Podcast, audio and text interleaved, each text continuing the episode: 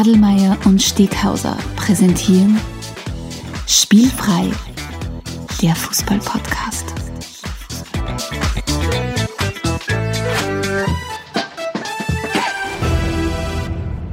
Herzlich willkommen zu einer neuen Folge von Spielfrei, dem Fußball-Podcast direkt aus Graz. Und neben mir die alte Leier One Take Wonder, der Thailand Adelmeier. Hallo. Servus. Servus. Wir sind heute nicht zu zweit im Studio, sondern wir sind diesmal, das ist eigentlich ein Sendungsrekord. Wir haben insgesamt sieben Leute im Studio und zumindest fünf davon dürfen, haben sich qualifiziert, ein Mikrofon zu erhalten. ähm, zu Gast sind Podcast-Kollegen, die sich in ihrem Podcast mit aktuellen Themen des SK Sturm Graz beleuchten, hinterfragen, analysieren und diskutieren. Nämlich die Jungs von Black FM. Hallo, danke fürs Kommen. Hi. Der Frank, der Frank Jetzt nimm, jetzt nimm mir nicht meine Einleitung weg. Was denn? Du willst Dürfen jetzt nicht sagen, alle Hallo sagen, nur der ja, Mike? sag Hallo. Hallo. Sagt alle Hallo. Hallo. Nimm mir nicht meine Einleitung weg. Dann bitte mach du. Ja? Äh, ich bin, glaube ich, ich habe nicht alle gekocht, aber ich glaube, ich bin der erste männliche Gast, der zum zweiten Mal bei euch zu Gast ist. Tatsächlich. Rekord, ja. Das ist nicht so wie bei uns, wo wir immer die gleichen Leute einladen. Na? Hast du gesagt, der erste mähliche Gast? Männlich, du zuhören. Also der, der Frank Wonisch, seines Zeichens eben ein Drittel von, vom Black FM-Team, war ja bei uns schon mal zu Gast und hat mit uns gemeinsam das Thema Fankultur ein bisschen beleuchtet. Und wie gesagt, es freut uns heute auch sehr, äh, nicht nur den Frank begrüßen zu können, sondern auch den Jürgen Bucher und den Mike Beditz. Danke, wie gesagt, nochmal fürs Kommen. Und wir möchten. Kannst du über unser Abel was sagen oder nur über den Frank? das können Sie dann noch selber machen. Hast du nicht vorbereitet? Nein, das können Sie dann noch ein Zimmer machen. Ähm, wir möchten mit euch heute ganz kurz äh, in unserer, ich glaube, 25. Episode, lieber Steckhauser, oder? Ich habe 24. 24. Episode, ähm, die österreichische Bundesliga ein bisschen näher betrachten. Das heißt, wir müssen euch ein bisschen aus eurer Komfortzone rausholen. Wir redet ja sonst hauptsächlich oder fast ausschließlich über den SK Sturm Graz. Heute möchten wir euch aber ein bisschen fordern und zwar müsst ihr etwas tun, über das ihr vielleicht gar nicht so gern macht, und zwar auch über andere Vereine sprechen. Gehen wir uns nicht aus. Wir werden best unser Bestes tun. Das macht nichts, wir kennen uns auch nicht aus und wir sind jetzt in der 24. Episode, also so schlecht läuft das gar nicht.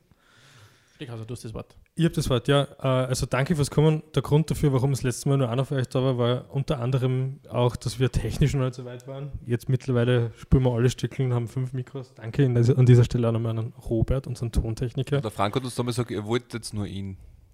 Stimmt da. Das könnt ihr nach der Sendung mit. Frank dann besprechen, ja.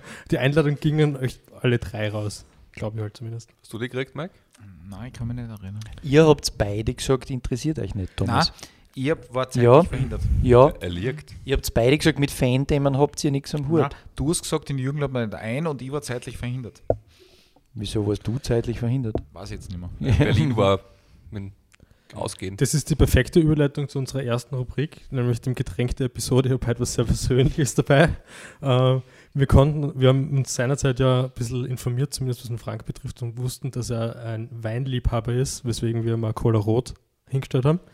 Und damit die Tradition nicht abkommt und du auch heu heute wieder in den Weingenuss kommst, oder ihr jetzt alle in den Weingenuss kommst, habe ich einen Pflaumenwein mitgebracht.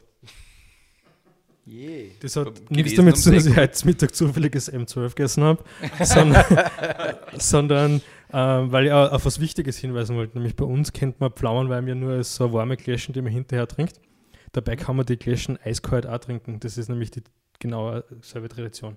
Und während der Adelmeier jetzt ein bisschen weiter durch die Sendung führt, werde ich mal ein bisschen einschenken. Und zwar möchte ich die erste Frage stellen an den Mike. Mike, österreichische Bundesliga, wie verhängt ihr mit Pflaumenwein zusammen?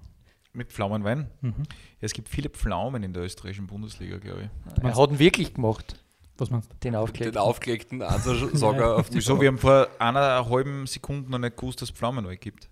Also, Ja, du bist sehr spontan, das hast du gut wie gemacht. war's? Sehr kreativ. Na, während unser lieber Steghauser da die Getränke vorbereitet äh, und das äußerst gewissenhaft macht, ähm, möchte ich vielleicht ganz kurz auch das, die, die, die Möglichkeit nutzen, dir, lieber Steghauser, der ganz gespannt auf seine kleinen Gläser schaut, zu gratulieren, dass du Nachwuchs gekriegt hast. An Entschuldigung, dieser Stelle. Jetzt haben, jetzt haben wir wahrscheinlich die Ohren von allen Zuhörerinnen und Zuhörern zerrissen mit dem Gatschen, aber wir wirklich, schneiden es nicht aus, wir, wir freuen uns sehr, dass unsere spielfreie Familie noch größer geworden ist. Ja, danke schön. Ich hoffe, du, du, du schaust blendend aus. Danke Fühlst dich vielleicht gar nicht so sehr blendend, Das hast du mir noch nie gesagt, jetzt bin ich ein bisschen perplex. Ja. Ja, Und während wir anstoßen, möchten wir ganz gern unsere allseits beliebte und immer wieder gespielte Rubrik Die großen Zehn starten. Wird die Sendung kosten. Die Großen, die Großen, die Großen. Zehn, ja, schau. Also die fängt das schon am Anfang der Sendung? Das ist immer am Anfang, ja. Ah, okay. Immer? Gut. Okay. Ähm, liebe Leute, ihr seid zum ersten Mal in voller Präsenz bei uns vertreten, kennt aber mittlerweile das Spiel Die großen Zehn. Und zwar funktioniert es so, ähm, in Anlehnung an die großen Zehn von Mr. Udo Huber ähm, wählen wir bei jeder Podcast-Episode ein Thema aus. Prost. Ja, cheers einmal. Ein Thema aus, wo wir, üblicherweise nur der Steakhaus und ich gemeinsam, die großen Zehn küren. Wir haben da sogar einen Jingle, aber das haben wir wieder nicht so, man braucht, dass wir den live einspielen. Also es gibt auch im Podcast immer Verbesserungsbedarf. Äh, heute haben wir das Thema die großen zehn Stadiongesänge. Und das schaut jetzt da so aus, das Team Spielfrei hat sich fünf große Stadiongesänge äh, zurechtgelegt und das Team Black FM Ich möchte das Team Taylor auch fünf große Wir, wir, Stadiongesänge. müssen da vor, wir müssen das jetzt ein bisschen live diskutieren, weil wir haben viel mehr als fünf. Genau. Ihr, ihr, das eure Aufgabe in eurem Briefing-Dokument, das ich euch geschickt habe, ist drinnen gestanden, ihr müsst fünf präsentieren. Ja, wissen wir. Fürs Protokoll, ich habe eh vorgeschlagen, dass wir die großen 25 machen, aber der Adelmeier hat gemeint, das dauert zu lange. Also ich möchte alle drei vorlesen, die ich da auf meinem Zettel habe. Das wir da, dann, da, muss ich jetzt vorausschicken, dass der Mike gesagt hat, er weiß keinen einzigen und der Frank und ich was vorbereitet haben und jetzt weiß er doch welche. Das stimmt nicht, dass Gut, ich keinen einzigen das weiß. heißt, Alle das versturben. Spiel funktioniert jetzt da so, dass wir uns abwechselnd unsere fünf, jeweils fünf Plätze nennen und ihr vielleicht ganz kurz erklärt, warum dieser Fangesang, egal ob bei eurem SK Sturm Graz oder bei irgendeinem anderen Verein, den ihr kennt oder nicht gut kennt, ähm, gehört habt, lieben gelernt habt und warum ihr diesen Fangesang so großartig findet. Aber zuerst noch was Wichtiges. Zuerst noch was Wichtiges. Wie schmeckt euch der Pflaumenwein? Entsetzlich. Hervorragend. Also ich Ja, finde den kalt noch ein bisschen schier als warm. Sehr, sehr schier. Also wirklich, also wirklich kein Genuss. Ich mag Pflaumenwein. Ja. Gut, also Gesch Danke. Geschmackssache, sagt Danke, das lieber Pferd. Steghauser, nicht. dass du das wieder organisiert hast. Gut, äh, als wunderbare Gastgeber möchten wir natürlich unseren Gästen den Vortritt lassen. Auf eurer Liste der fünf Großen. Bitte, Michi, fang an. Nummer beginnen? 5. Der Mike liest jetzt drei vor. Nein, er liest bitte nur Antwort. Nummer 5. Ja, ich meine, ich, Nicht erklären, Nummer 5. nein, Moment. Erklär nachher. Ich muss es erklären, weil es, ich habe natürlich zwei, zwei leid. Sturm-Fangesänge da drinnen, weil es einfach wichtig ist für mich und ähm, ähm, trotzdem will ich einen anderen, äh, meines, meines wichtigsten und liebsten englischen Fußballvereins, äh, den Queensborough Rangers, äh, gibt es ein Lied, ähm, das heißt, also es, es gibt das Originallied In the Jungle, the Mighty Jungle, the Lion Sleeps Tonight. Und äh, die Ranger-Fans haben das umgetextet in We're the Rangers, the Mighty Rangers, we never win away. Und ich habe das äh, in, in einer U-Bahn schon gehört und es, es stimmt ja für diesen Verein. Es ist ja wirklich eine verheerende Auswärtsstatistik und es äh, hört sich sehr, sehr gut an, wenn äh, eine volle U-Bahn dieses Lied singt. Ja. Darf ich ganz kurz was ergänzen? Wir waren, wie er 40 wurde, mit ihm dort zuschauen in London. 30. Das war noch nie bei so einem Fadenfußballspiel auch atmosphärisch. Das war schrecklich. Das, Ja. Schöne ist, das Schöne ist, ich kenne das Stadion, weil ich schon einmal dort war und das Spiel gesehen habe, die Loftus Road. Ähm, was, wie wird man Fan von QPR? Das Nein, ich finde das jetzt Das sprengt, glaube ich, jetzt die Sendung. Aber Nein, bitte. das ist eigentlich ganz leicht erklärt. Ich war, äh, ich glaube, 92, 93, na, In 92 Finnland. war das äh, in, äh, in England mit der, mit der Schule, in die der Frank auch gegangen ist. Ähm, für drei Wochen als Austauschschüler und wir haben uns entscheiden können, ob wir West Ham gegen Newcastle gehen oder QPR gegen Wimbledon. Ähm, und aus irgendeinem bizarren Grund sind wir damals, sind fünf Leute damals äh, zu dem QPR-Match gegangen. Und das Witzige war, drei von diesen fünf Leuten habe ich dann bei einem, einem Spiel in, bei einem QPR-Trainingslager in Kärnten gegen, äh, wie ist die Mannschaft, gegen, äh, wo der Kavlak gespielt hat? In äh, Besiktas. Besiktas. Äh, QPR gegen Besiktas äh, wieder getroffen. Die West Ham Geher sind nie wieder äh, in einem Stadion dann gewesen. Also irgendwie, irgendwas ist was geblieben bei diesem Verein. Ein oder Hauch des Schicksals sozusagen. ein Hauch des Schicksals. Spätestens Es- jetzt einmal Jodrat. Es ist komplett egal. Ich habe eine Affinität zu diesem Verein und ich stehe dazu. Außerdem die Okay, gewohnten danke, Hörer- dass er, er hat jetzt einen Chant verschissen, aber wir sagen dann noch Ich vier. könnte schon sechs sagen. Gut, Eure Nummer auf fünf, unserer bitte. Seite. Wir, wir, wir haben Platz 5, sind wir sehr lokal, wir sind bei Sturm. Und wir sind bei dem absoluten Burner, wenn wir hier stehen. Weil wenn es passt und passen heißt für mich in dem Fall, es ist schon ein bisschen kälter draußen, es ist ein leidenschaftliches Spiel, so wie ich es gern habe. Man hat vielleicht so den einen oder anderen Rumtee getrunken und dann läuft es auch noch recht gut und das kommt das Spiel, dann geht es richtig ab im Stadion. Das finde ich super geil. Unser Platz 5. Wie schaut es bei euch auf Platz 4 aus? Wer darf? Frank? Ja, oder, oder soll ich bei England fortsetzen? Du, ja. Weil dann, ich, ich würde gern Millwall einbringen. Mhm. So, no one likes us, we don't care. Da waren wir ja schon im Stadion. Wir, wir Das Millwall war from the wirklich Den. zum Das habe ich schon live gehört und das hat mir sehr gut gefallen. Wirklich? Wir waren auch Englische Fans sind nur auswärts gut. Hm?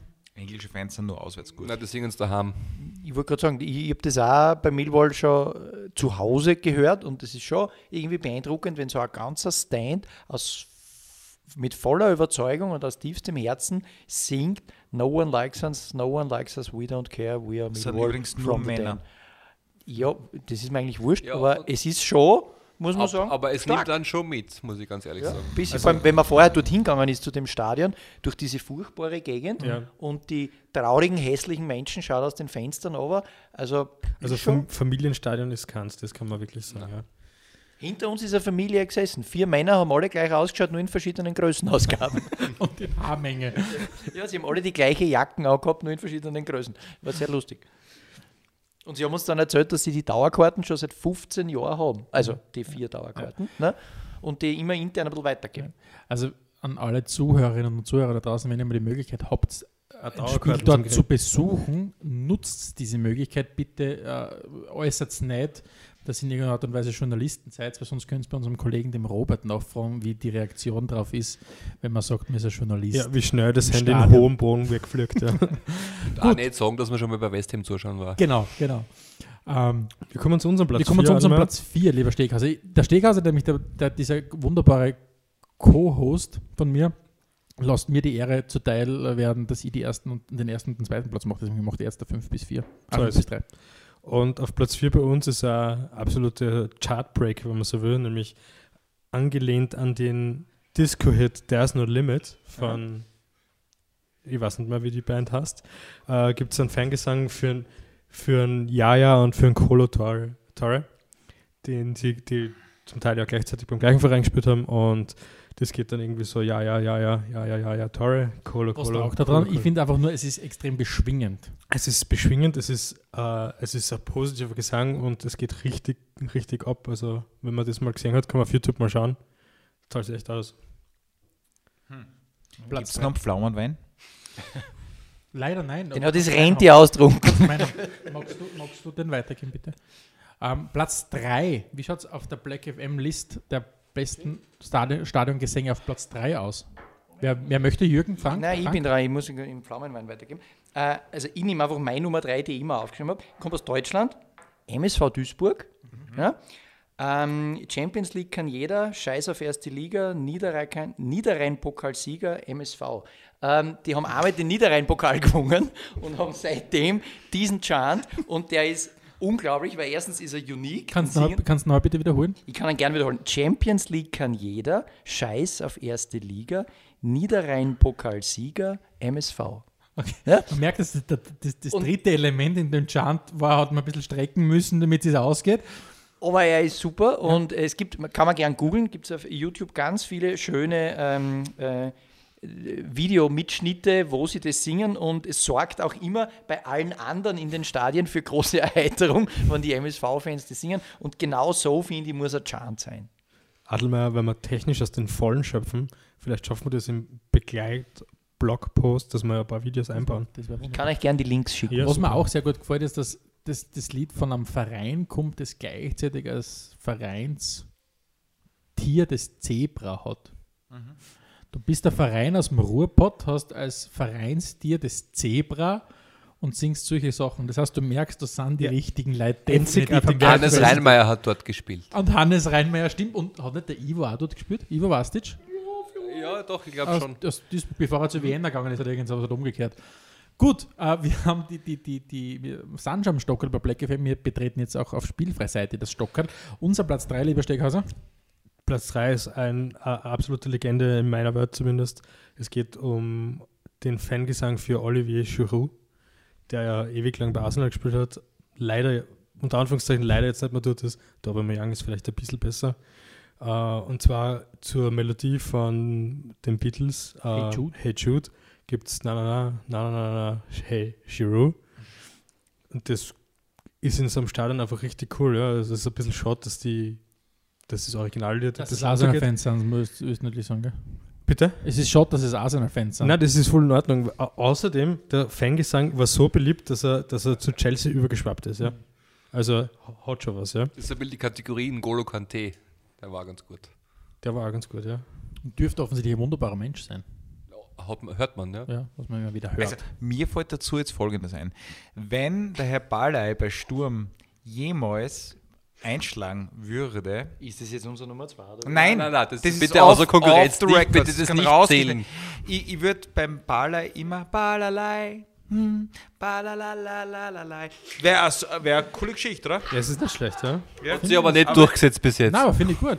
Ist gut, oder? Ja. Trivia, Also ich möchte das jetzt offiziell bitte für alle äh, Fanclub-Beauftragten. Trivia das- Fun Fact: Dein guter Freund, der Peter, hat diese Nummer im Original auf meiner Hochzeit gespielt. Wirklich? Ja. Hat er gesungen auch? Na ja. Ah, ja. Okay. Platz Peter 2 Treusler. Platz zwei des Black FM Teams der großen Stadiongesänge. Wer, wer darf, Jürgen? Du? Ja, ich, ich würde gern äh, Dale Dale Boca von Boca Juniors einbringen. Das ist zwar inhaltlich jetzt irgendwie sinnfrei, weil es heißt mehr oder weniger Gamer Gamer, aber wenn man das sich auf YouTube zum Beispiel anschaut, wenn das zum Beispiel gegen River Plate ist und das in einer Endlosschleife daherkommt, kriegt das so eine so fast spirituelle Geschichte, wenn das immer weitergeht und immer weitergeht und alle mitsingen und alle hupfen. Das nimmt mich jedes Mal mit und ich schaue es mir manchmal an, wenn ich gerade äh, Zeit habe und nichts zum tun habe. Das heißt, das ist, das ist das, was die Bayern versuchen mit ihrem ständigen Bayern-Geschreie, das uns in der Rangliste auf Platz 12.000, glaube ich, geschafft hat, ungefähr der besten Stadiongesänge. vielleicht, weil bei mir ist es auf Platz 2 gewesen. Ja, aber das erreicht leider nicht Nein, den nicht. gleichen Effekt. Ja. Das ist möglicherweise eine Sprachbarriere, aber es funktioniert halt einfach nicht. Bei uns geht es jetzt mit Platz 2 weiter von Spielfrei. Hm? Das darf der Herr Adelmeier übernehmen, weil bei mir auf Platz 2 ja Bernd Stelter gewesen wäre mit Man hat mal Glück, man hat mal Pech, man hat mal Gandhi. Und der Adelmeier gemeint hat, da bricht er lieber ab. Und von dem her Platz 2 und Platz 1 kommen jetzt Und von ihm. unser Platz 2 oder mein Platz 2. Nein, es gibt bei uns gibt es nur ein unser. Aber unser Stelter wäre schon zwei- schlecht gewesen, Unser ich. Platz 2, nachdem der Steghauser was äh, von Arsenal bringen hat dürfen, darf ich was von den Spurs bringen.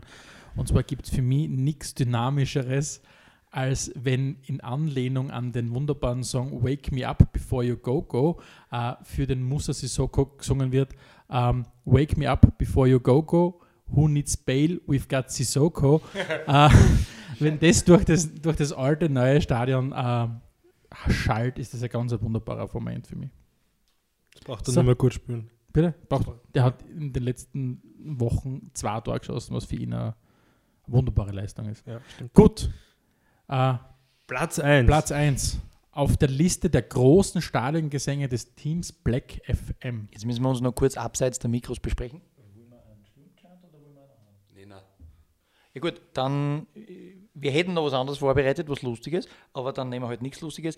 Wir haben uns überlegt, äh, ich gehe mit dir, wohin du willst, also Leuchtturm von der Nena, in der Sturmversion, ähm, wo es dann um Liebenau geht, ist nicht nur grundsätzlich super äh, und in Österreich unique für unsere Kurven, sondern es ist auch aktuell gerade inhaltlich so toll, weil in Liebenau bist du daheim, dort wirst du nie alleine sein. Ich sehe gerade mit der schwelenden Stadion-Diskussion für uns als Sturmfans ein ganz, ganz toller und wichtiger Chant. Und ein Fun-Fact noch dazu: Dieses Lied wurde zum ersten Mal gesungen, also zumindest, ich habe es versucht zu verifizieren, ob das wirklich so war und mehrere aus den Fanclubs hätten mir das bestätigt. Zum ersten Mal gesungen wurde dieser Chant auf einer Auswärtsfahrt, also schon im Bus wurde er einstudiert, im Bregatta-Bus damals, mit dem wir mitgefahren sind, ähm, wie wir das erste Mal auswärts in Grödig gespielt haben. Ne? Und es hat schon sehr gut passt, wenn du sagst, ich gehe mit dir, wohin du willst, auch bis ans Ende dieser Welt, wenn du gerade unterwegs bist nach Grödig und Von dort, 10 abbiegst ins Feld. und dort dann, genau, am Wortsacker aussteigst aus dem Bus und quer über den Acker umgehst in, die, in, die, in dieses Radlstadion, das sich Stadion genannt hat. Da hat die Nummer einfach Weltklasse hingepasst und sie ist dann vor allem in der zweiten Halbzeit, wo dann noch Wind und Regen dazugekommen ist, zur unüberdachten Radltribüne, da hat es dann noch besser passt. Ne? Ähm, ja, und das ist sozusagen die Entstehungsgeschichte, warum die Nena mit Leuchtturm bei uns auf Nummer 1 steht. Wobei ich das ja immer sehr sensationell finde, gerade in Graz, wenn eigentlich das Spiel so an der Kippe steht und dann heißer Sand kommt, nämlich die traurigste Nummer, die man sich irgendwie vorstellen kann, was du eigentlich nur singen solltest, wenn du nur fünf hinten bist.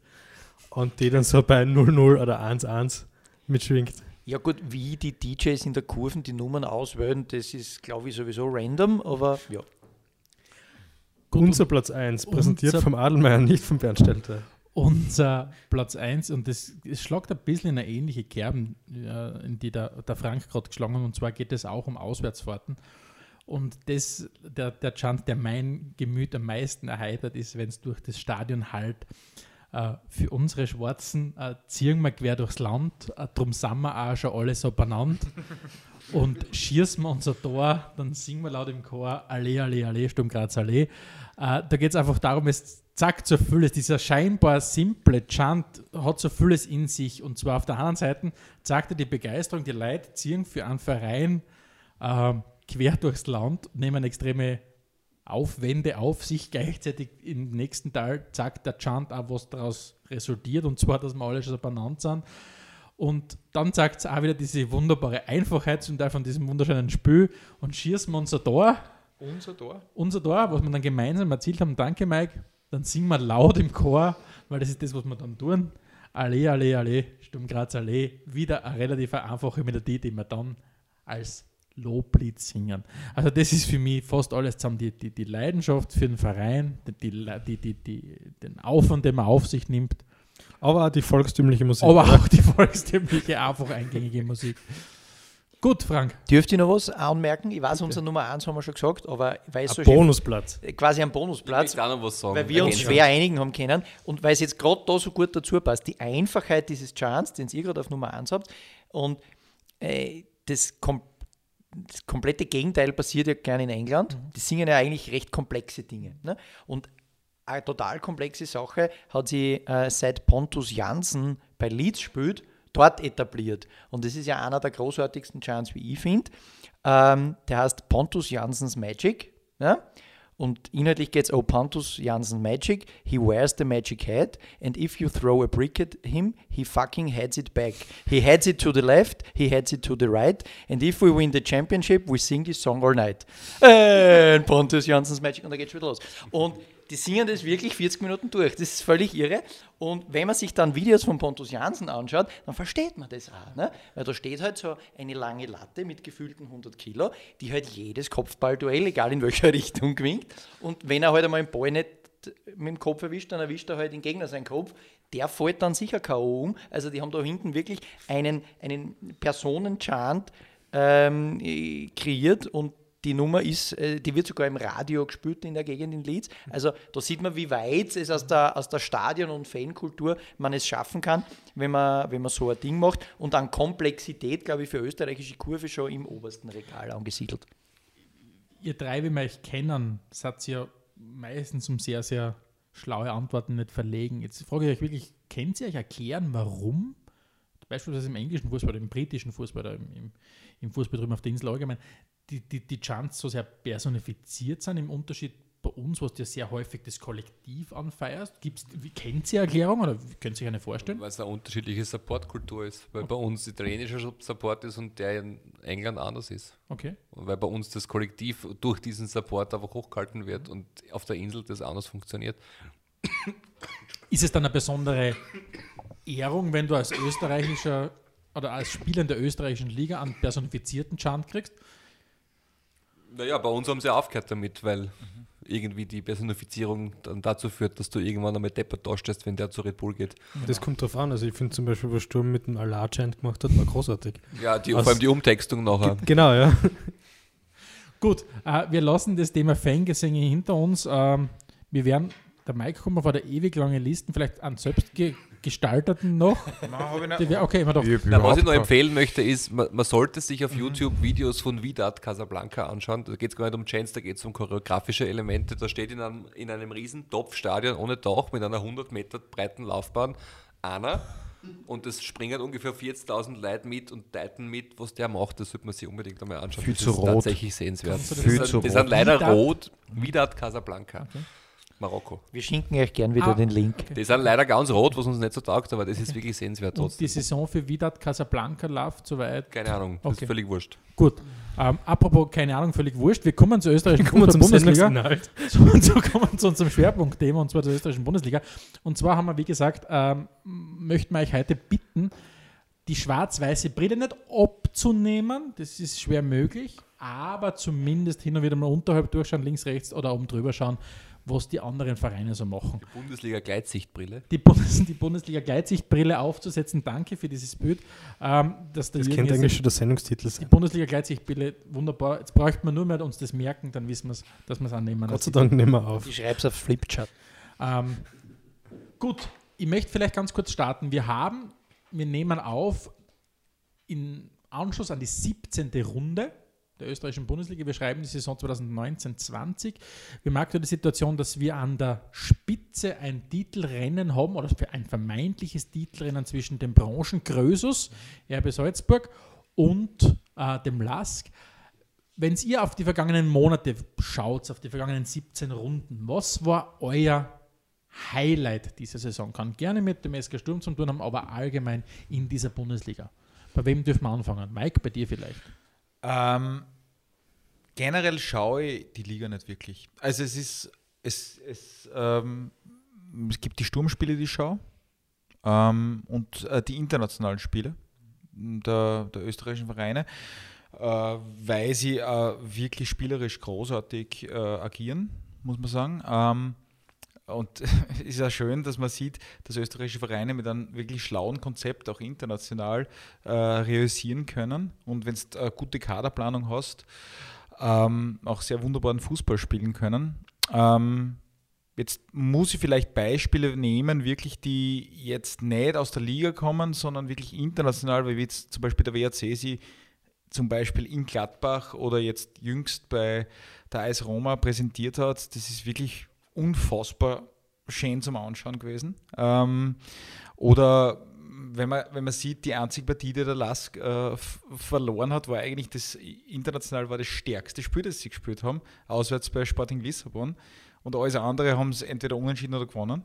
Also das ist, ist unglaublich und äh, das ist für mich schon ein Highlight. Also ich meine, jetzt nicht innerhalb der Liga, sondern einfach, äh, wie sich österreichische Vereine auch präsentieren können und dieses dauernde Schlechtdrehen der österreichischen Liga einfach komplett äh, über, über, über den Haufen hauen. Jetzt möchte, ich- jetzt möchte ich da ganz kurz einhaken bei dem Punkt, den der, den der Mike gerade gesagt hat, in einer Frage um dann alle drei von euch. Jetzt ist ja oft einmal diese Streitdiskussion, wenn ein anderer Verein als der eigene international besticht durch eine Leistung. Freut man sich für diesen Verein oder findet man das gut? Ist einem das komplett egal? Lehnt man das trotzdem ab? Wo zieht ihr die Grenze? Und damit waren jetzt wirklich bei welchen Vereinen zieht ihr die Grenze, wo ihr sagt, okay, das ist toll anerkennend, was die machen und wo sagt ihr, den Verein oder das, das, das, das ist ein Thema, das für mich nie äh, Realität wird, dass ich das mich freuen würde über die Leistung von einem anderen. Ich glaube, das kann man nicht im Kollektiv beantworten, Okay, weil ich nicht weiß, wie der Frank das sieht zum Beispiel oder der Mike. Mir ist wurscht. Also ich habe keine österreichische Brille, ist das Nationalteam wurscht. Also ich habe keine nationalistische Fußballsicht der Dinge. Ich halte für Sturm, weil ich will Sturm unterstützen für das, was Sturm steht und was ich unterstütze, seit ich ein Kind bin, aber ob der Lask international gewinnt oder nicht, ist mir völlig wurscht. Ganz ehrlich. Ähm, ich möchte mein Highlight trotzdem noch sagen. Dass der, die, die, die Frage würde noch kommen. Die Frage Achso, würde noch okay, kommen. dann lasse ich das dabei noch weg. Genau. Frank, bei dir? Wann, wo, wo ziehst du die Grenze oder ziehst du eine Grenze? Ja, ein bisschen eine Grenze ziehe ich, weil ähm, grundsätzlich finde ich es gut, wenn österreichische Mannschaften international was zusammenbringen, weil es ja theoretisch der ganzen Liga irgendwie zugutekommt, ne? weil Ligakoeffizient äh, hat dann wieder mit den Ausschüttungen, wenn man mal international spielt, recht viel zu tun. Ähm, ein bisschen sehe ich die Schwierigkeit darin, dass die, die momentan am meisten davon profitieren, dass der Ligakoeffizient hoch ist, die sind, die eh schon am meisten Geld haben. Das finde ich ein bisschen schwierig, ist aber halt logisch, wenn man auch für den Ligakoeffizienten so viel beigetragen hat, dann steckt man halt recht viel Kohle ein. Ich ziehe die Linie ein bisschen eben dort, wo, ich, wo, wo der Liga-Grösus agiert. Da ist für mich einfach die Grenze, weil ich das, weil ich das Produkt und dieses Konstrukt nicht unterstützenswert finde. Äh, Für alle anderen kann ich mich freuen. Ich, ich schaffe sogar, wenn Rapid international gewinnt, das gut zu finden, weil es für, die, für den internationalen Koeffizienten was beiträgt. So wenig ich denen die Erfolge wünsche, so sehr ist es okay, wenn sie sie für die Liga einfahren. Äh, mit wem ich mich nicht mitfreue, das ist RB. Mit ich freue mich einfach nicht mit. Äh, also ich sehe das prinzipiell ähnlich wie der Jürgen. Also ich habe äh, prinzipiell keine nationalistische Freude, wenn sie, wenn irgendein Verein des eigenen Landes jetzt äh, stark ist oder so irgendwas. Ich habe immer, und ich weiß nicht, woher das kommt, aber ich habe immer irgendwie eine Freude gehabt, wenn kleine Vereine gegen große gewinnen. Und das, das war für mich immer was Besonderes. Und ich glaube, das, das ist auch dann die Freude, wenn ich in WRC zuschaue oder in LASK international, dann ich zu denen und freue mich, wenn sie gewinnen. Weil wenn der kleine WRC beim, bei Gladbach gewinnt, das ist was Schönes. Wenn, wenn die ganzen deutschen Kommentatoren außer, äh, komplett äh, entgeistert sind oder außer Häuschen sind, ähm, finde ich, das, find ich das irgendwie cool. Ähm, wie gesagt, das ist keine Nationalismusgeschichte. Und zu Red Bull muss ich sagen, ich schaue mir das Spiel auch an. Also ich schaue mir äh, Liverpool gegen, gegen Salzburg an und so. Und es gibt eine wirklich große Wertschätzung für die Art und Weise, wie sie spielen.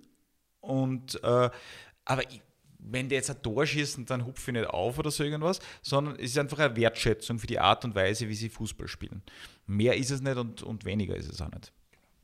Also ist es doch vielleicht eher wieder so, dass man sagt, der ein oder andere Salzburger Spieler ist einfach richtig gut anzuschauen. Das Spiel, der, dieser Spieler ist gut anzuschauen. Man klammert den Verein aus, die Hülle quasi. Ja, aber das ist ja einfach. Das ist ja ein Fakt. Ja. Es ist ja nicht so, dass man sagen kann, dass die nicht gut Fußball spielen. Aber das hat für mich mit am Passen nichts zu tun oder mit aus welcher Liga dieser Verein kommt. Ich freue mich auch, wenn der WRC bei Gladbach gewinnt, weil es lustig ist, wenn der kleine Verein den deutschen präpotenten Verein ausgekickt. Das ist ja cool. Aber nicht, weil der WRC aus Klagenfurt kommt oder aus Wolfsberg, sondern weil es halt lustig ist, wenn sowas passiert. Ich finde gerade die Geschichte rund um WRC relativ speziell, weil bei mir war es auch so, dass ich mir eigentlich rund um internationalen Fußball mit österreichischer Beteiligung nichts gekümmert habe, weil prinzipiell bin ich Sturmfan und die brauchen aktuell keinen internationalen Startplatz. Ents- Entsprechend ist mir der Koeffizient der Liga ziemlich wurscht, ja. Aber der WRC hat gesagt, was man nämlich machen kann, wenn man einerseits versucht, mutig aufzutreten und ein bisschen äh, Spielwitz an den Tag zu legen und andererseits haben die es wirklich geschafft, sie medial super zu verkaufen. Also die haben eine großartige Social Media Geschichte nach der anderen gemacht. Also ich weiß nicht, ob ihr das gesehen habt. Erst jetzt äh, gestern, wie sie in Rom waren und vor dem Kolosseum gestanden sind und gemeint haben, sie sind im Stadion, wo ist das Spiel? Also die, die wissen es wirklich, wie sie, wie sie sich das wie sie sich anstellen müssen. Das finde ich schon Übrigens ein cool. Podcast-Kollege, der Pressesprecher vom WRC, der das macht. Ah, okay. Podcast Rosi und Cosi. Ähm, Jürgen, du hast ja schon gesagt, ähm, du möchtest unbedingt noch dein Highlight teilen. Was hat deine hat, letzten, hat Monate, Lask zum tun, was hat deine schon so letzten viel, Monate bereichert?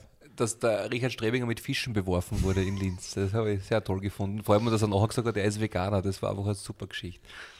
Jetzt, Führt, führt natürlich dazu, dass der Lask schon was Beeindruckendes hinlegt. Das ist natürlich auch Ja. Aus der Liga-Perspektive gesehen ein Highlight, weil das natürlich cool ist, was, was, wo man sich ein Scheibchen abschneiden könnte. Jetzt gibt es natürlich die Situation, dass dann manche sagen zu dir, lieber Jürgen Buchert, das ist ja eine gewisse Form von Gewaltanwendung, wenn man einen Menschen mit Fischen bewirft. Das kennt man sonst nur aus Asterix-Filmen. Was, wie, was entgegnest du einem Menschen, der sagt, das ist ja eine Gewaltanwendung? Ist es eine lustige Gewaltanwendung und ist es deshalb wieder okay? Das ist ein bisschen so wie ein Bud Spencer watschen, oder? Findet man auch lustig. Das das ist ein schöner Vergleich, ja. Finde ich gut. Würdest, hättest du drastischer gefunden, wenn er keinen Helm aufgehabt hätte? Jetzt gehen wir sehr ins Detail, aber das kann man natürlich diskutieren. Möglicherweise wäre das eine Spur Verschärfung gewesen ohne äh, Peter Tschech-Helm. Okay, gut. Damit haben wir das geklärt. Wenn die Fußballhelm aufhaben. Aber das mit der Gewalt, wo ziehst du die Grenze? Da darfst du nicht einmal mit dem Arschloch singen im Stadion, oder? Genau. Das ist ja auch Ja, Gewalt, es- verbale Gewalt. Zum Glück Kann genauso ist das heute wehtun. nicht das Thema. Frank, bitte schließ ab diese, diese Runde, wenn man so will, Ja, wenn es ein ich- Halbkreis war. Was war dein Highlight? Ich schließe zu, ich bringe Lowlight, okay? Ich bringe Lowlight. Äh, das erste Lowlight war der Mattersburg-Auftritt unserer, unserer Herren von Sturm. Und das zweite Lowlight ist jede Pressekonferenz vom Didi Kübauer. Das wirft mich immer wieder, so sehr, so sehr wurscht mir die Grünen sind, das wirft mich immer wieder aus der Bahn, was der Typ wirklich offiziell in einer PK alles von sich gibt. Und dass den dann keiner wegtragt mit der Hab mich lieb Weste, das verstehe ich nicht. Gell? Aber da müsste man jetzt zumindest am Radio oder den FK Austria Wien auch erwähnen, wenn wir bei Lowlights sind, oder? Ja, in, ich- in der Gesamtheit. Ja, ich, ich, habe halt das jetzt als die Lowlights für mich. Also, Na, die unterstreiche ich, das stimmt.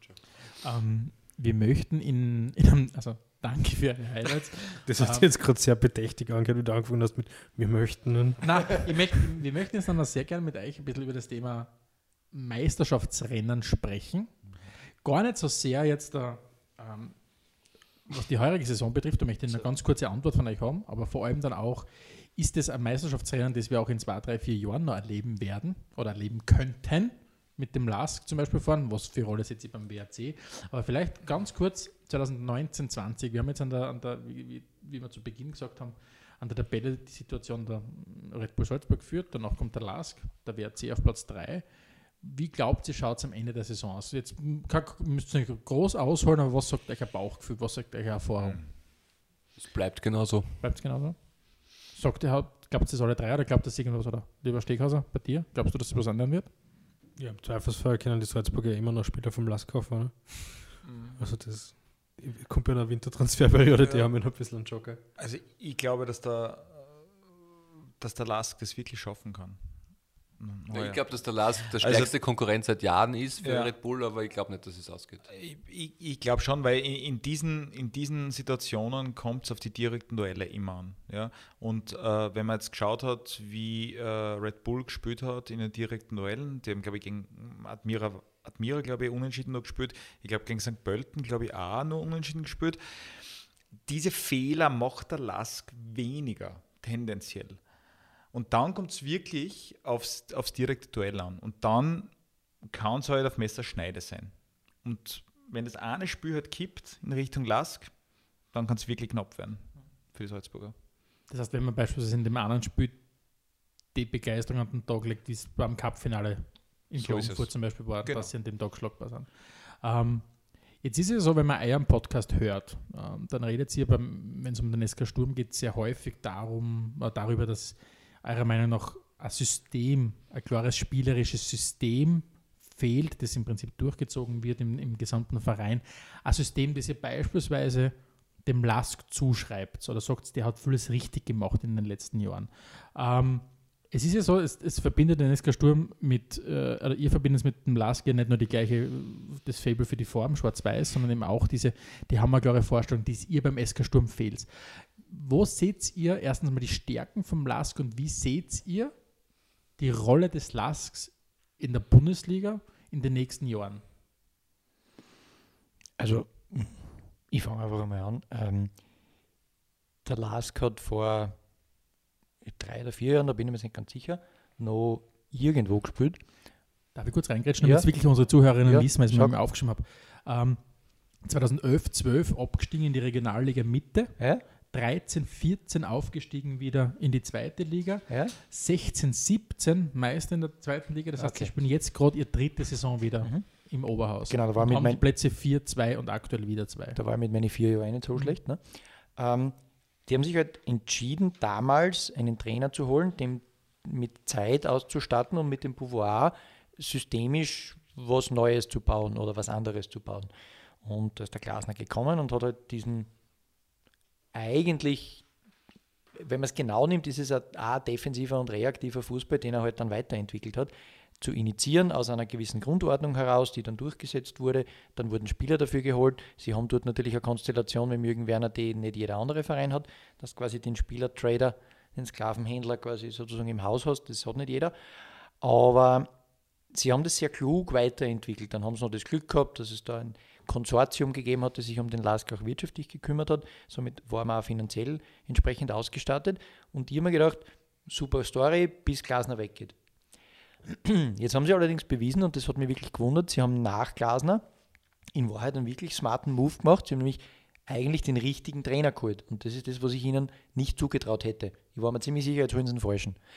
Und wie ich gehört habe, es ist Valerian Ismail, habe ich mir gedacht, weiß ich nicht, keine Ahnung. Dann habe ich ein bisschen gegoogelt und habe festgestellt, könnte richtig sein, weil vom Spielprinzip her sehr ähnlich wie der Glasner. Und der hat es auch gescheit gemacht, der hat am Anfang sehr wenig geändert, hat dann im Ballbesitz einiges geändert, weil da haben es wirklich Mängel gehabt. Und hat die Mannschaft jetzt, finde ich, schon nochmal auf ein neues Level gehoben. Insofern haben die ein Ding gemacht, die haben mal eine richtige Trainerentscheidung getroffen. basierend auf dem, was sie vorher festgelegt haben, nämlich wie wollen wir spielen, welche Art von Fußball, auf welchen Prinzipien beruht es.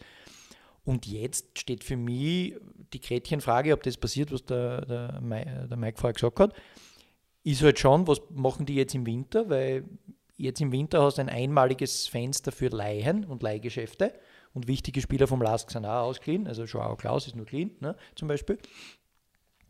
Ähm, jetzt haben sie wieder eine Chance für Leihgeschäfte, wo sie Spieler holen können, die vor der Europameisterschaft noch realisieren wollen. Und wenn die da jetzt wieder ein, zwei coole Transfers hinlegen, was ich ihnen schon zutraue, dann könnten sie vielleicht wirklich im Frühjahr noch ein stärkerer Herausforderer vom Grösus werden. Und dann ist es für die Saison sicher so viel drin wie schon lange nicht mehr.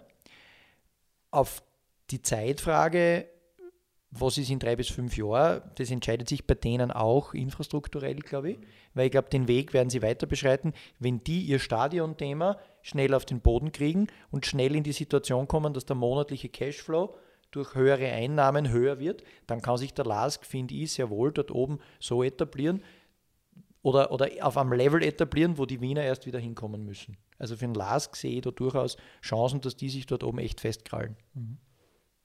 Vor allem dann, wenn sie Europacup-mäßig wieder realisieren, so wie diese Saison, dann multipliziert sich das Ganze nochmal. Und was die auch haben, was wir nicht haben, ist zum Beispiel absolute politische Unterstützung für alles, was sie machen wollen. Also die, die Quertreiber dort kommen nicht aus der Politik wie bei uns, sondern die kommen vom anderen Verein, der dem Lask alles Schlechte versucht. Und, aber die Politik unterstützt diesen Club und das hilft halt. Mhm. Alles andere, was der Frank sagt, kommt mhm. hinzu und deswegen ist das, glaube ich, sehr stabil. Ja, wie gesagt, ich kann da nicht viel hinzufügen. Also immer ähm, einfach ein cooles Konzept, das sie seit Jahren ähm, einfach äh, äh, verfolgen und ähm, sie ernten jetzt sozusagen die Früchte aus dem Ganzen. Und wenn das, wenn das wenn sie das Ganze weiterführen, ich meine, der Laski ist ja traditionell ein großer österreichischer Fußballverein, das darf man nicht vergessen, die waren ja nur eine Zeit lang äh, eben aus verschiedenen Umständen irgendwie ein bisschen weg von der Bildfläche. Aber im Großen und Ganzen ist es ein Verein, der natürlich A immer in die Bundesliga gehört und B wahrscheinlich immer unter die Top 5 gehört.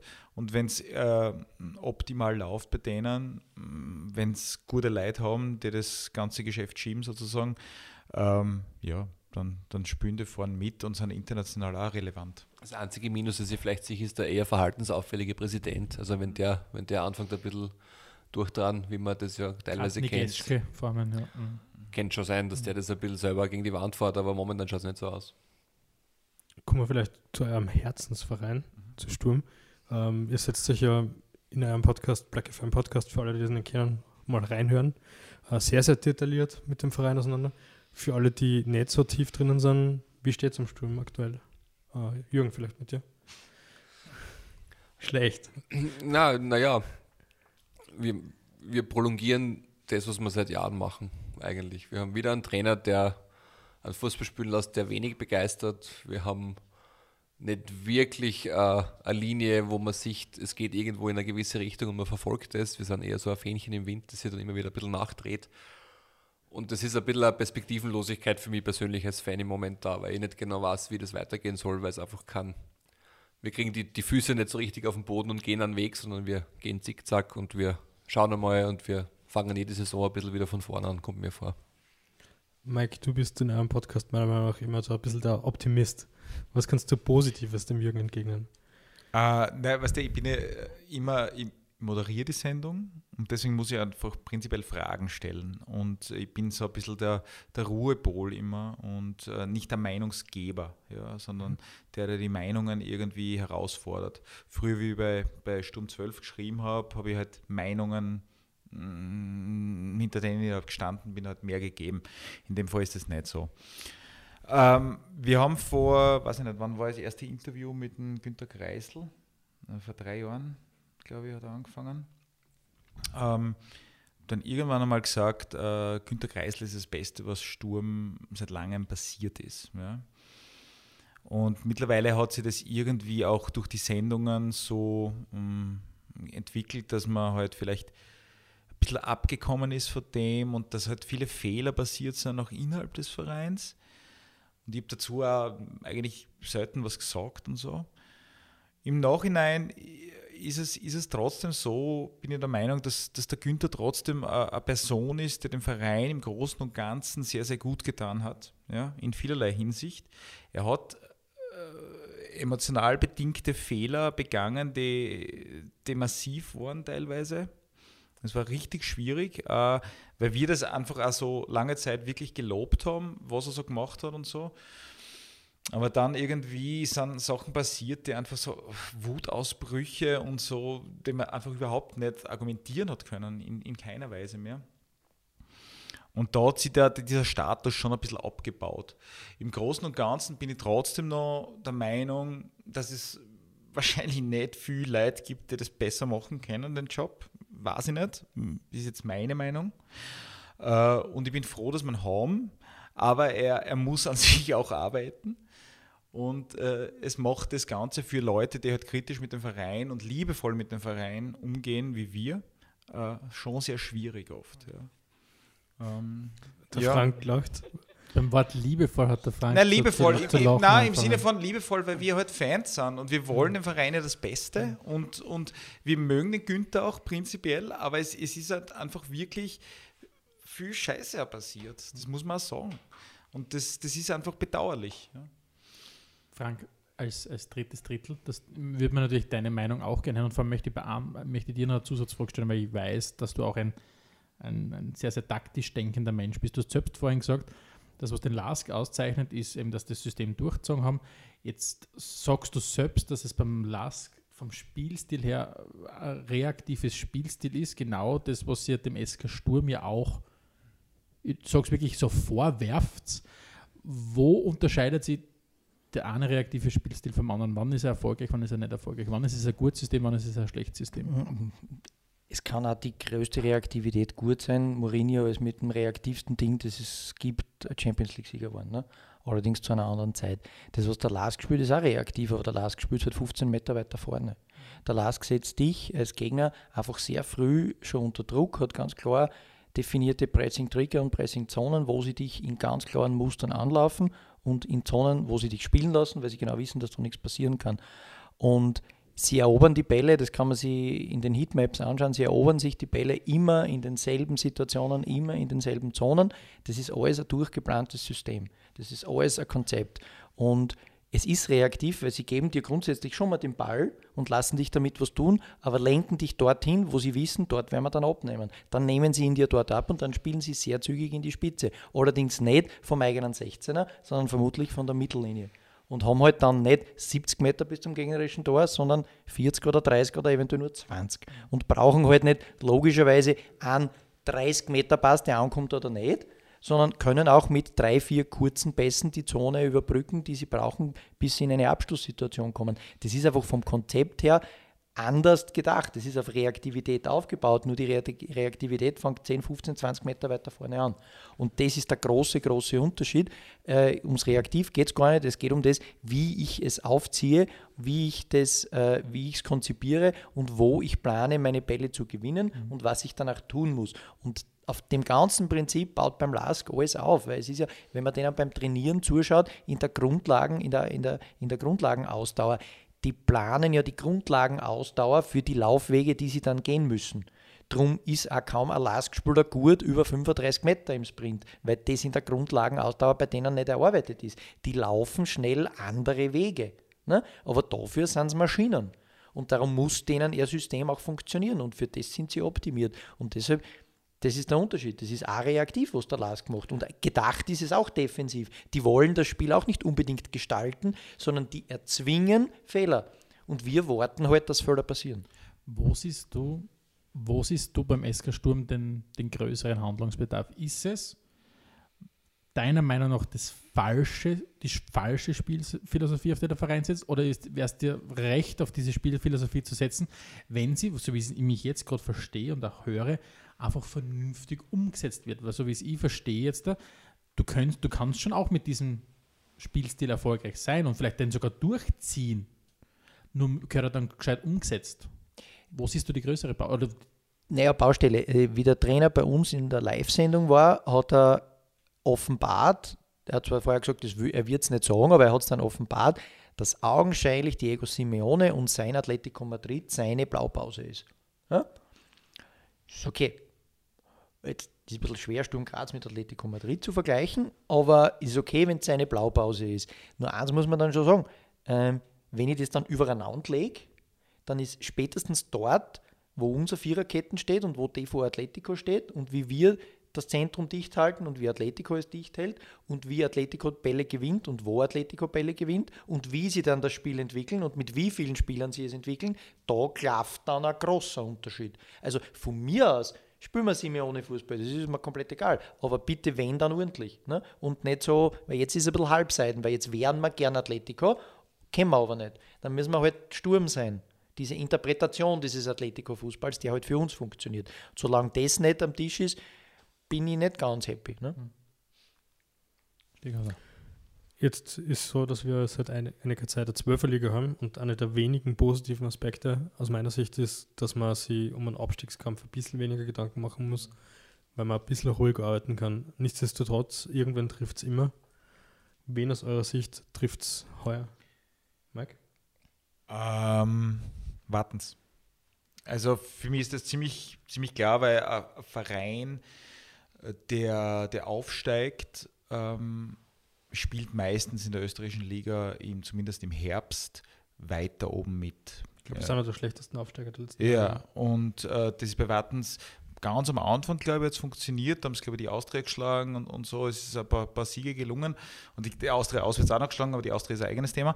Ähm, aber dann war es irgendwie schwierig und, und, und meistens ist es dann so, dass der Frühjahr bei diesen Mannschaften äh, viel, viel schlechter ist als, äh, als der Herbst. Ähm, ich glaube, ich habe mir das irgendwie rausgesucht. Ähm, seit Anfang November haben sie in fünf Spielen eine Tordifferenz von 3 zu 21.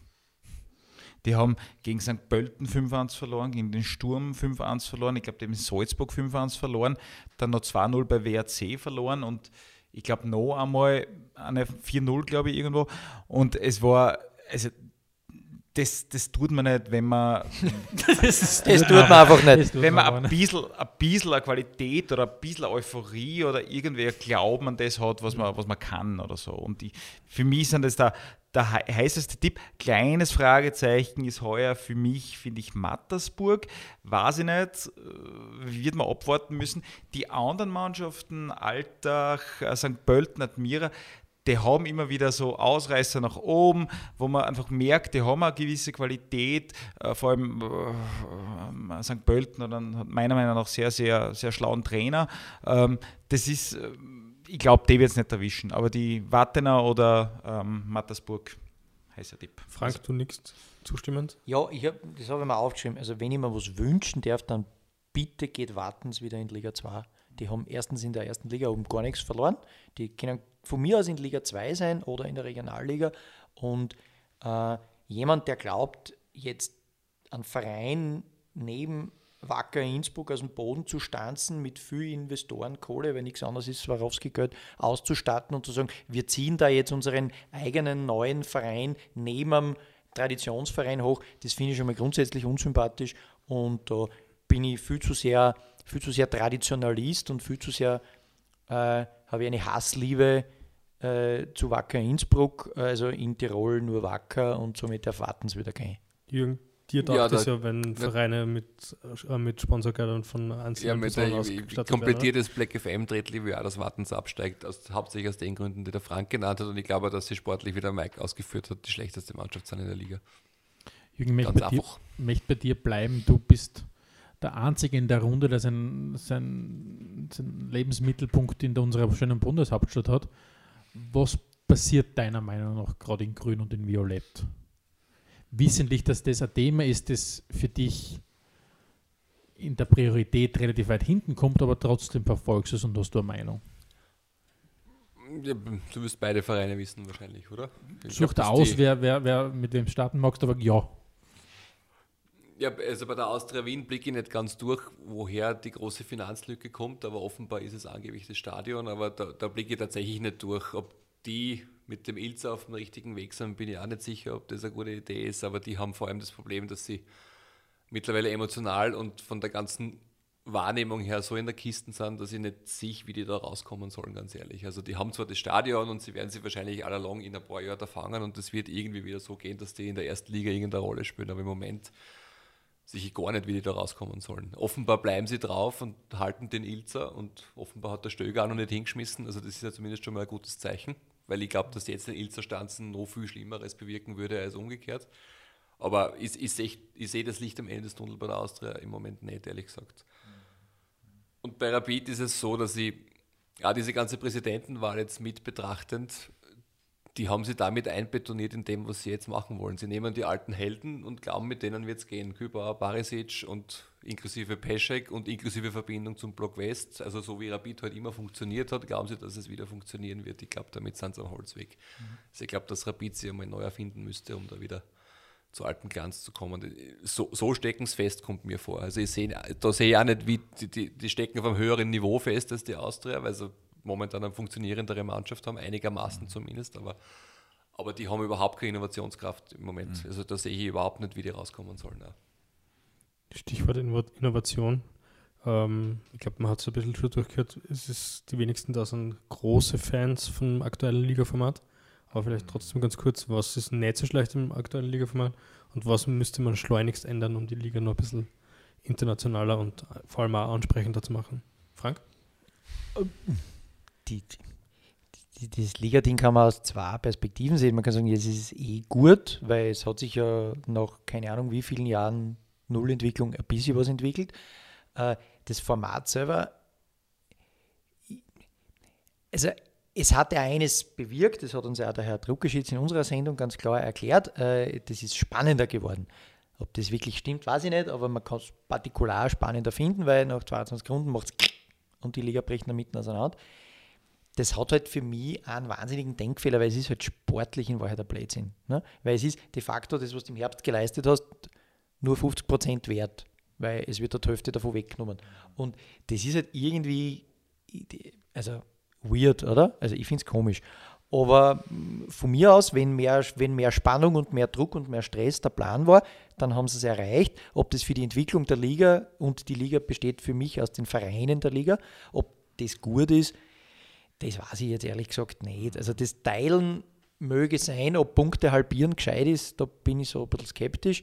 Ähm, und was im internationalen Vergleich grundsätzlich her muss, ist, aber das ist ein sehr großes Ding, ich glaube, die Liga muss sich positionieren als Ganzes. Die Liga muss ein Verständnis entwickeln, wer sind wir als österreichische Bundesliga?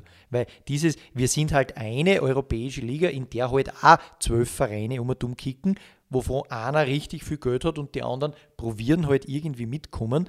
Das ist als Liga kein Format. Ne? Das ist für den einen eh wurscht, weil Red Bull kennt ja eh spielen, was wollen mit ihrem Geld. Die könnten sie in jede Liga einkaufen. Ist eigentlich wurscht, ob die bei uns spielen oder woanders. Ja. ja, also die können überall spielen. Das ist egal, wo du das Konstrukt hinsetzt. Es braucht ja sonst nichts. Ne? Es braucht nur eine Liga, wo es stabil Meister wird, um Champions League-Chancen zu haben. Alles andere ist denen ja egal. Und somit müsstest du als Liga für dich einmal definieren, was bin ich? Bin ich eine Ausbildungsliga? Bin ich eine Karriereplattform? Bin ich die Liga der zweiten Chance für erst ausrangierte Kicker? Bin ich die letzte Chance für alte Kicker? Bin ich das beste Schaufenster in die deutsche Bundesliga? Irgendeine Position muss ich mir als Liga geben, um für junge Spieler oder eben ausrangierte, ich muss irgendeinen Grund wieder herbeibringen, warum ein Kicker nach Österreich kommen soll, der nicht in Österreich geboren ist. Es muss einen Grund geben, weil der Einzige, der jetzt Spieler nach Österreich bringt, das ist A Red Bull mit dem Riesensystem an, an, an Akademien und an, an, an Scouting und die, die halt ein super nahe Verhältnis zu irgendwelchen Spielertrader haben, die bringen einigermaßen spannende Spieler nach Österreich und das kann aber nicht die Formatidee für so eine, für so eine Mittelklasse-Liga wie unsere sein. Das funktioniert so einfach nicht. Und solange die Liga nicht weiß, was sie sein will, glaube ich, wird das in dieser, in dieser Mittelprächtigkeit bleiben. Jürgen, Jürgen ist das, vielleicht ganz kurz äh, anhand einer Frage möchte ich, möchte ich an die weitergeben. Ist Schaufenster für die deutsche Bundesliga sein, eine gangbare Positionierung für dich oder ist die Liga für dich was anderes? Das sagen wir ja eh schon. Na, wie würdest du, wie der Frank ja sagt, wenn, dann muss es wirklich an, einen Schulterschluss geben und man muss ja dann dementsprechend Ja, aber die das, da, Position da wieder setzt das. Problem ja an. Was ist die Liga? Die Liga ist die Stimmen aller zwölf, beziehungsweise aller Profiklubs in Österreich und Red Bull wird nie den gleichen Standpunkt vertreten wie Mattersburg. Ist nicht möglich aufgrund der Genese des Clubs und aus dem, was die sein wollen oder was sie sind. Das geht nicht. Die Liga kann nur ein Format entwickeln, dass sie eine Liga ist, wenn es Red Bull nicht gibt. Das ist einer der wesentlichen Punkte, den ich für die österreichische Liga mir wünsche, dass der Mateschitz irgendwann stirbt oder keine Lust mehr hat und das dann vorbei ist. Weil die Liga nur dann wieder eine Spannung erzeugen kann oder einen, einen gewissen Drive kriegen kann, der nicht der ist, dass der Meister eh feststeht und die paar Bachwadler, die eh alle für die Wirst sind, sie den Abstieg ausmachen. Es ist das Problem oben, Red Bull kehrt weg und unten muss die, diese Erdäpfelocker-Fraktion weg aus diesem, aus diesem ganzen Ligakonstrukt. Du brauchst wieder Fußballvereine mit einer Infrastruktur, mit einer Fanbase, zumindest einer minimalen, die alle was darstellen. Dann kannst du auch vielleicht irgendwann einmal einen gemeinsamen Strang ziehen. In der aktuell, aktuellen Konstellation dieser Liga wird das nie möglich sein. Das geht einfach nicht. Wäre für so eine Situation überhaupt jemals die Kohle da? Weil die Infrastruktur also in, Nee, was in, heißt die in, Kohle da? Du musst halt Vereine, wie der Lars hat ja auch gesagt, du kannst wiederkommen und das ist ein Verein, der eine Bereicherung ist für die Liga insgesamt. Mattersburg wird es nie sein.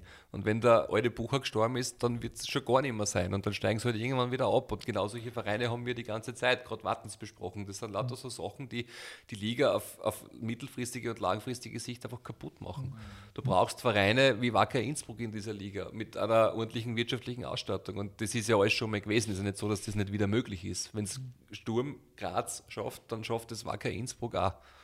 wa- warum schaffen es dann trotzdem? Du hast jetzt die Großen angesprochen, diese, diese gefühlt in die Liga kehren, wie, wie Wacker Innsbruck, wo du sagst, okay, wenn es gibt in einer Infrastruktur. Warum krampfen die aber so stark? Warum ist es dann der WRC, der trotzdem jetzt da. Ja, aber so der, der, er WRC ist wieder ein Sonderfall, weil der WRC hat einen sehr risikobereiten Präsidenten, der momentan ein Geld hat, aber es kann sein, dass der in fünf Jahren kein Geld mehr hat. Dann ist der WRC wieder Geschichte. Also das ist auch nichts, was langfristig eine planbare Komponente oder ein planbarer Faktor ist. Das ist genauso ein Thema wie die anderen Vereine, nur momentan auf einem höheren Niveau, weil es derweil funktioniert. Aber wenn du jetzt Kärnten nimmst, da gibt es Austria Klagenfurt, die haben auch kein Geld. In Wirklichkeit steht da das Stadion herum, das infrastrukturmäßig was darstellen würde für die österreichische Liga. Da steht aber ein Wald und wir spielen das Cup-Finale dort. Also solange das alles so ist, wird es schwierig, sich als Liga zu positionieren, als ein Format. Ihr seht schon, mit uns einen Podcast aufzunehmen, kriegt automatisch immer ein bisschen einen depressiven Drive. Deswegen wollten wir euch ja da haben. Es ist die depressivste Zeit des Jahres, deswegen haben wir gedacht, wen könnte man, wen könnte man einladen?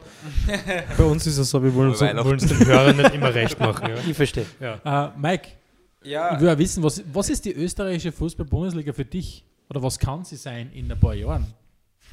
Wenn du jetzt in einer wunderbaren Welt, wo Mike Belitz Bundesliga-Vorstand wäre und alles entscheiden könnte und sie mit allen zwölf Präsidenten, gibt es eigentlich eine Präsidentin? Ja, sicher in, in Hartberg. Ähm, Warten's, oder? Wartens, danke, danke. Ähm, Und Michaela Dorfmeister ist im Rapid-Vorstand. Wirklich? Seit kurzem, ja. Michaela Dorfmeisterin ist Polizistin, das ist das, was mir hängen geblieben ist. Ich Also bin gar nichts mehr jetzt. Das ist der Rapid-Vorstand. Nein, ich habe jetzt bei ein paar Themen einfach ein bisschen zugehört.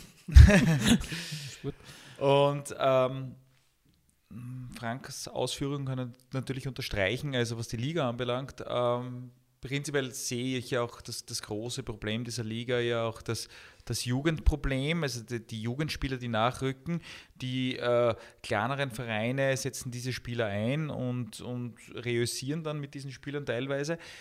Ähm, ein Verein wie Sturm gibt einen Jugendnationalspieler ab an einen direkten Ligakontrahenten, weil sie eigentlich keine Verwendung für den haben im Moment.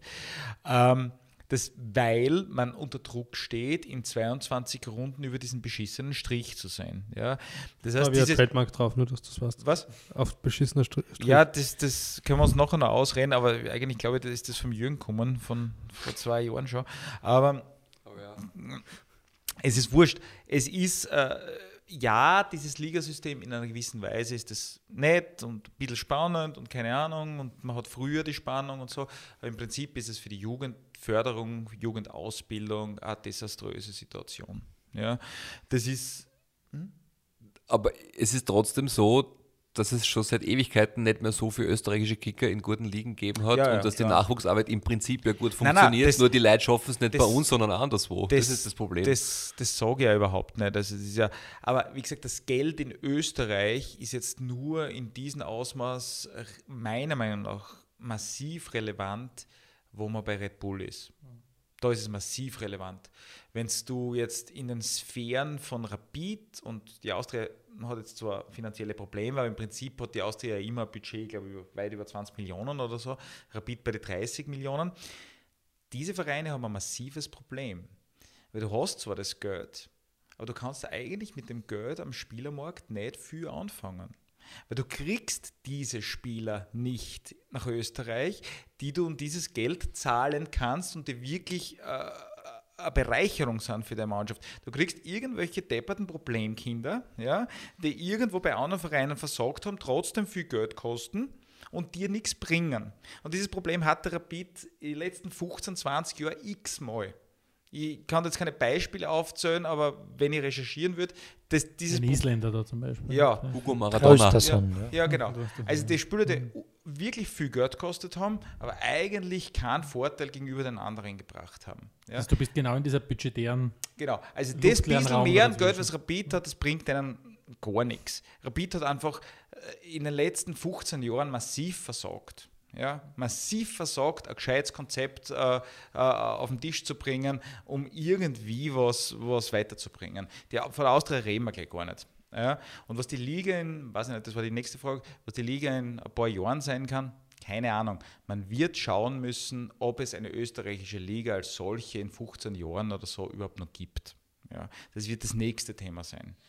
Glaube ich, was anstehen wird. Wir haben dieses Thema besprochen. Ihr seid da immer, wenn ich das sage, internationale Liga und Österreich so mit der, stellt euch bei, bei euch immer die Nackenhaare auf, ist okay. Aber irgendwann wird man vielleicht dieses Thema, ich glaube, irgendeine Liga gibt es da jetzt, die das Belgien und, und, und, und, und äh, Niederlande überlegen, eine gemeinsame Liga zu machen.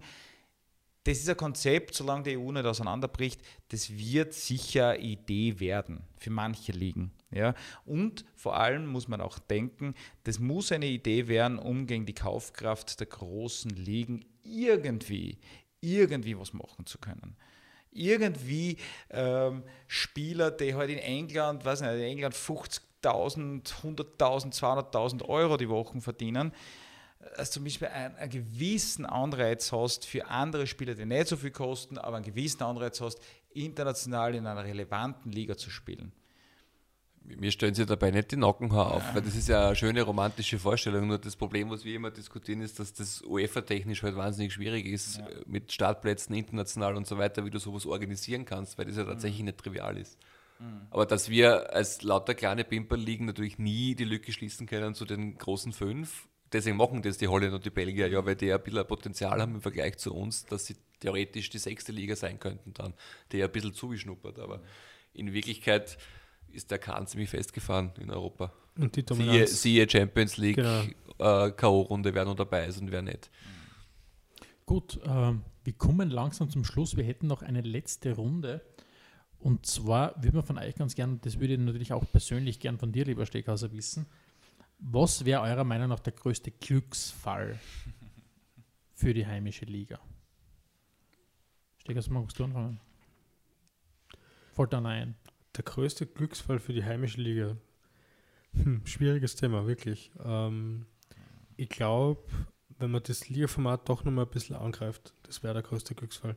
Prinzipiell die Aufstockung finde ich nicht so schlecht. Man könnte sogar noch diskutieren, noch ein bisschen weiter aufzu aufzustocken, äh, zu schauen, dass man ein bisschen weniger Runden hat, weil wir haben jetzt wieder die Situation, dass echt kalt draußen ist und Fußball gespielt wird in Österreich und die Rolle des alpinen Landes, dessen muss sich Österreich und die österreichische Liga mal irgendwann bewusst werden, finde ich.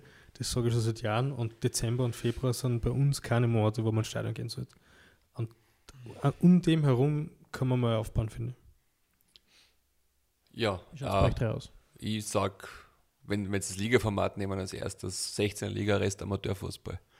Das würde ich machen, weil diese zweite Profiliga in Österreich hat keine Berechtigung und hat keinen Sinn, wie man sieht, jedes Jahr wieder und seit ich Fußball verfolge eigentlich. Ansonsten habe ich es eh schon gesagt, der größte weitere Glücksfall, wenn Red Bull verschwindet. Das ist, das ist der Hemmschuh und der, und der Klotz am Bein der österreichischen Liga, der alles verunmöglicht, außer dass wir vielleicht einen Champions League Fixplatz haben, den wir eh nicht brauchen. Also ich, das ist meine feste Überzeugung, dass das den österreichischen Fußball als Liga kaputt macht. Natürlich die Fünfjahreswertung, Schaß, schießt mich tot von mir aus, super, aber braucht man nicht. Also ich brauche das nicht. Äh, für mich wäre der größte Glücksfall, wenn der Lask heuer Meister wird und nicht Red Bull, weil man dann auch sehen würde, dass es eben im Fußball nicht nur auf Geld ankommt, sondern auf äh, das Fußball auch ganz Die andere nächsten zehn Jahre dann wieder schon. ja, auch andere Geschichten schreiben kann. Und zu der Red Bull-Geschichte, ja, ich mag dieses Konstrukt auch nicht. Aber ich habe letztens auch mit Peter geredet, den ehemaligen Obmann von Sturm 12. Und er hat schon auch recht, dass man bei aller Kritik an, an Red Bull schon auch sagen muss, das, was der Lask und was der WRC jetzt erntet, das ist viel der Verdienst eigentlich international betrachtet, was Red Bull in den letzten Jahren gebracht hat. Und das wertet im Endeffekt eigentlich dann auch äh, die, die Mannschaften wie den WRC, äh, die Leihspieler bekommen und den LASK auch auf, in der Qualität und in solchen Sachen. Ich sage jetzt nicht, dass Red Bull klasse ist und dass das Konstrukt super ist. Also so. ein Peter Treusler habe ich selten als Fußballobmann erlebt und äh, Fachmann erlebt und das, und das, Nein, er das hat- er- bestätigt, er hat was du gerade sagst, nein, dass er das ein Unsinn recht ist. gehabt. Ja, er hat überhaupt nicht massiv recht, weil Doch. Lask in seiner momentanen Performance hätte auch eine Quali-Runde mehr geschafft und wäre in die Gruppenphase gekommen. Und dass Ja, sie jetzt halt vielleicht. gleich fix in die Gruppenphase dürfen, ja, meine Güte, das Der mag halt wegen Red Bull sein, aber lang- und mittelfristig ist es nicht sinnvoll, wenn ein Verein eine Liga derart dominiert wie Red Bull. Das macht auf Dauer ja, keinen Sinn. Aber der WRC wäre nie in der Gruppenphase gekommen. nicht, nicht unmittelbar und ohne Qualifikationsrunde, aber in Wirklichkeit macht es die Arbeit vom LASK oder vom WRC nicht besser oder schlechter, weil es Red Bull gibt. Die machen das gut, Ja, unabhängig von Red Bull. Andererseits, Jürgen, wenn du einen Liga-Größus hast, an den du die messen kannst, ja, äh, wie zum Beispiel äh, der Last das heuer in einer guten Weise tut, ja, kannst Eine ganze Liga, wenn man von einem Format Liga, was die österreichische Liga sein soll, wie sie sich positionieren soll, redet, kann das nicht sein, dass Ja. ein derartiger Dominator irgendwas Gutes bewirkt. Das kannst du mir nicht erklären. Ja, ich Unsinn. mag das ja auch nicht, aber der Lask schafft mit Mögen nichts zu tun, das ist ein Faktum. Der Lask schafft es trotzdem, äh, auch mit seinem Konzept gegen Red Bull, äh, also gegen Red Bull Paroli zu leisten. Und, und, und, und sie schaffen es auch ohne dem Ganzen, dass Red Bull verschwindet. Nein, Red Bull Doch. Wird, wenn der Geldhahn offen ist, wird Red Bull nicht verschwinden und wird in Österreich Meister werden, wenn nicht eine komische Situation passiert. Punkt. Das glaube ich nicht. Heuer wird sich der Lask Meister, wirst du schon sehen. Frank, ich möchte an die weitergeben.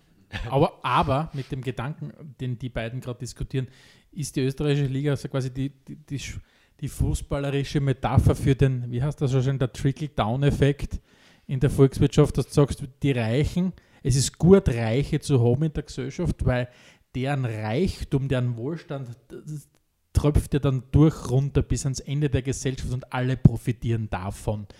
Glaubst du, ich meine, der Trickle-Down-Effekt ist leider Gottes, äh, leider Gottes, wie mir nicht leider Gottes, aber mir ist es wurscht. Ähm, Ja, aber das er ist widerlegt worden, glaubst du, gibt es im Fußball? das habe ich bitte nicht gesagt. Aber Nein, genau, nein, das, also- aber genau diesen aber das- Unsinn, der sich volkswirtschaftlich widerlegt hat, hast du gerade versucht, am Nein, Fußball aber zu das, erklären. das habe ich, Nein. das hab ich nicht gesagt. Also, das hast du Nein, die Blume um schon gar, gesagt. also ich habe nur gesagt, ich, prinzipiell wollte ich nur sagen, dass es in jeder Liga diese großen Vereine gibt, die viel Geld haben. Ja, und dass es trotzdem kleine Vereine gibt, die durch ihr Konzept denen Paroli bieten können. Leicester City zum Beispiel in England und solche Sachen. Also, Ja, einmal in zwei Jahrzehnten. Entschuldigung, ja, sind Frank, heuer wieder. Zweite übrigens. Gut, wir, wir, wir kommen zum Frank. Ich probiere es nochmal. Ähm, also ich, ich versuche deine Frage zu beantworten, Stefan. Gell? Ähm, ähm, also nein, ich glaube nicht, dass das, äh, also abgesehen davon, dass er widerlegt ist, nein, ich glaube auch nicht, dass es ihn im Fußball gibt. Und das hat für mich, das kann man aus meiner Sicht in vielen Ligen Europas sich eher regelmäßig anschauen. Ne? Jahrelang hat die deutsche Bundesliga geklagt, dass die Bayern alles dominiert haben. Ne? Über diese Einlullerei, sie sind der große Dominator, haben die Bayern drei, vier Jahre in Wahrheit nichts getan.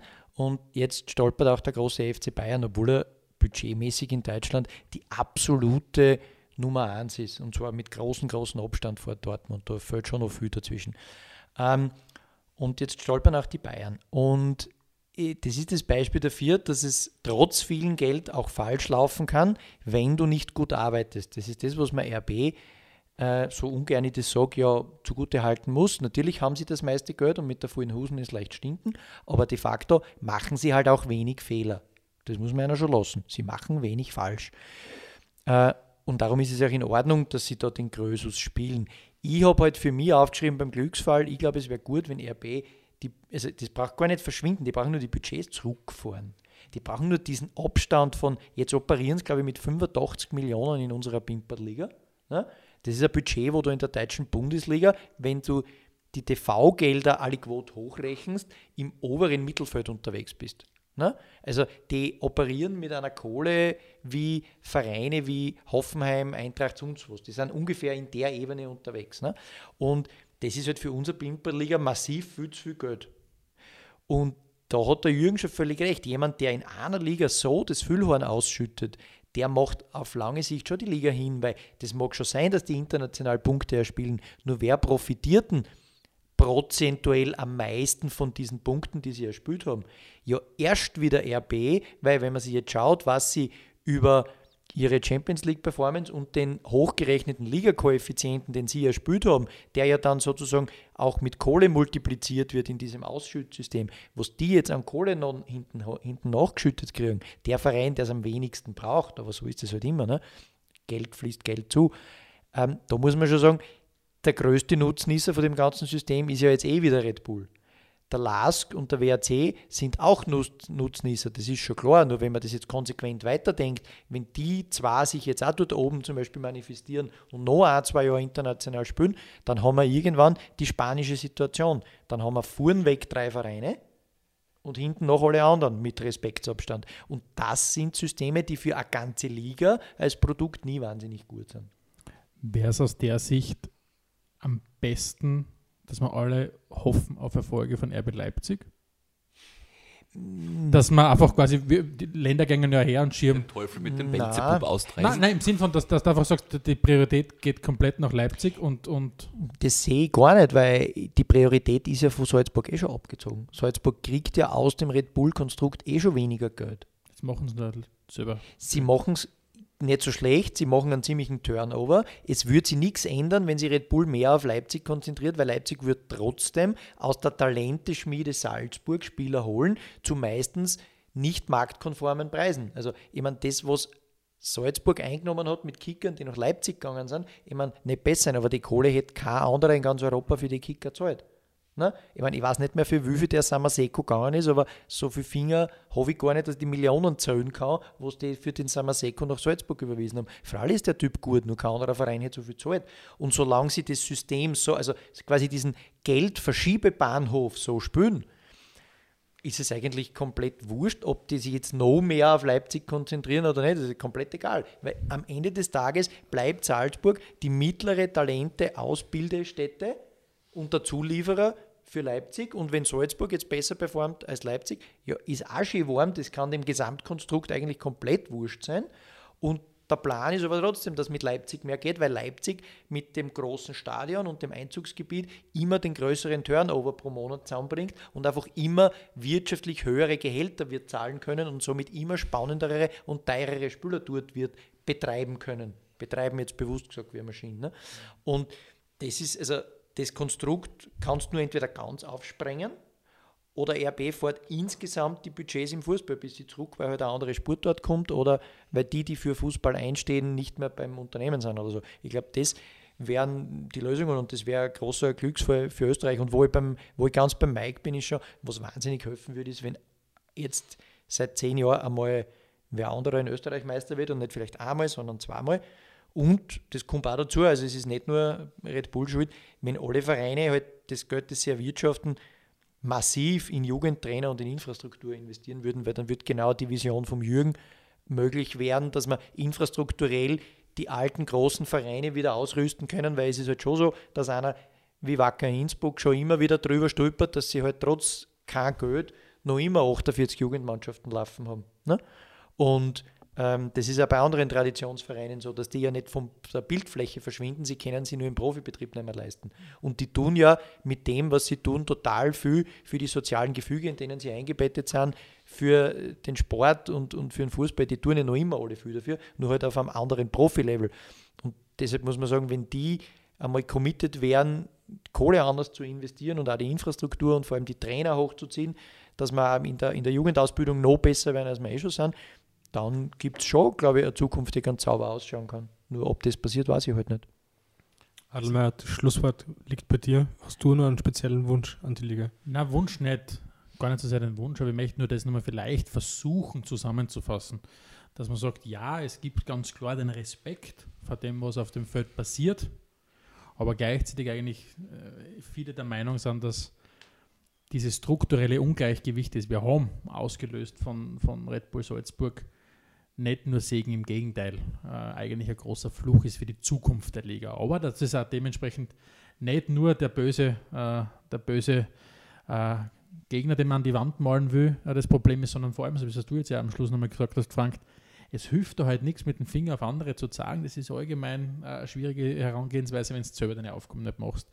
Weil was natürlich auch drohen kann, ist, wenn, wenn der Branchengrößus äh, quasi das Interesse verliert oder keine Ahnung, jetzt voller Faustball setzt, oder keine Ahnung, äh, Bob fahren. Stratosphären springen. Stratosphären springen. Ähm, und plötzlich aber die, die, die, anderen Vereine ihre Hausaufgaben nicht mehr machen, dann endest wirklich im Niemandsland. Und ja, und das wäre eigentlich das, was ich am Schluss noch sagen wollte. Steckhauser. Dann bedanke ich mich bei unseren Gästen, dass sie heute die Zeit gefunden haben, sich mit uns zu unterhalten. Und den Pflaumenwein auszutrinken. Und den Pflaumenwein auszutrinken. Alle brav getrunken. Also austrunken hatten bitte äh, das, das Rentier. Rentier. Das ominöse Rentier. Also. Ja, ja, wir sagen danke. Danke für die Einladung. Danke für die Einladung. In diesem Sinne bleibt mir noch ein Aufruf, uns wie immer überall zu liken. Das hilft uns sehr, vor allem auf iTunes. Nehmt euch die Zeit, bewertet uns ganz kurz. Negative Bewertungen hören wir uns auch gern an. Überspielen wir dann und machen weiter wie bisher. Danke fürs Zuhören. Ciao. Ciao. Adelmeier und Steghauser präsentierten Spielfrei. Der Fußball-Podcast. Fußball